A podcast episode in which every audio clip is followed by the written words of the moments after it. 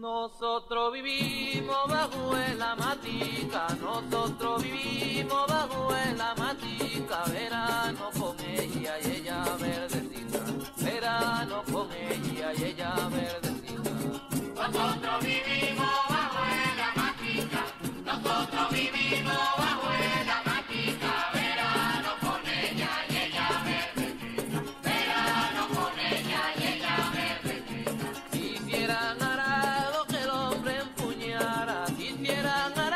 Los brujos de Chávez, la magia como prolongación de la política.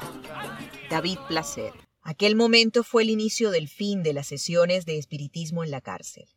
Esa misma noche, Ronald Blanco La Cruz decidió escuchar los consejos de su compañero y también leyó aquel libro. La mañana siguiente, Ronald Blanco La Cruz hizo una confesión íntima a Valderrama.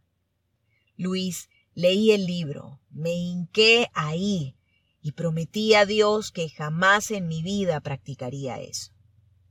Desde ese momento, el promotor de las sesiones espiritistas transformó sus creencias por completo. Tras su salida de prisión, comenzó a simpatizar con la iglesia evangélica y tejió su nuevo círculo de relaciones en torno a las creencias religiosas. Dos años después de la llegada de Chávez a la presidencia, Blanco La Cruz obtiene la gobernación del estado Táchira, fronterizo con Colombia, y donde el chavismo históricamente ha tenido más dificultades para ganar. Gestionó el Estado bajo una premisa religiosa.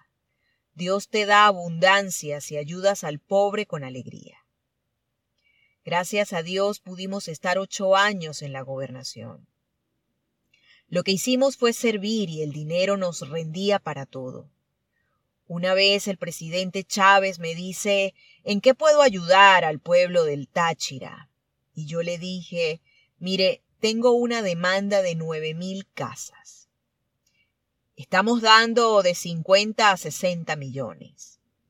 Eran 30 millardos lo que necesitábamos, y él me dio como la cuarta parte. Nosotros estábamos finalizando el gobierno y todavía teníamos dinero para seguir entregándole a la gente.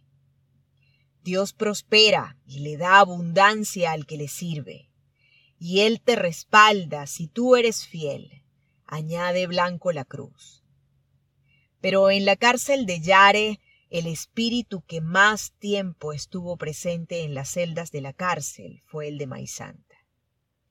Nancy Colmenares, la primera esposa de Hugo, llevaba al primo de Chávez, Gilberto Lombano, los jueves y sábados a las visitas.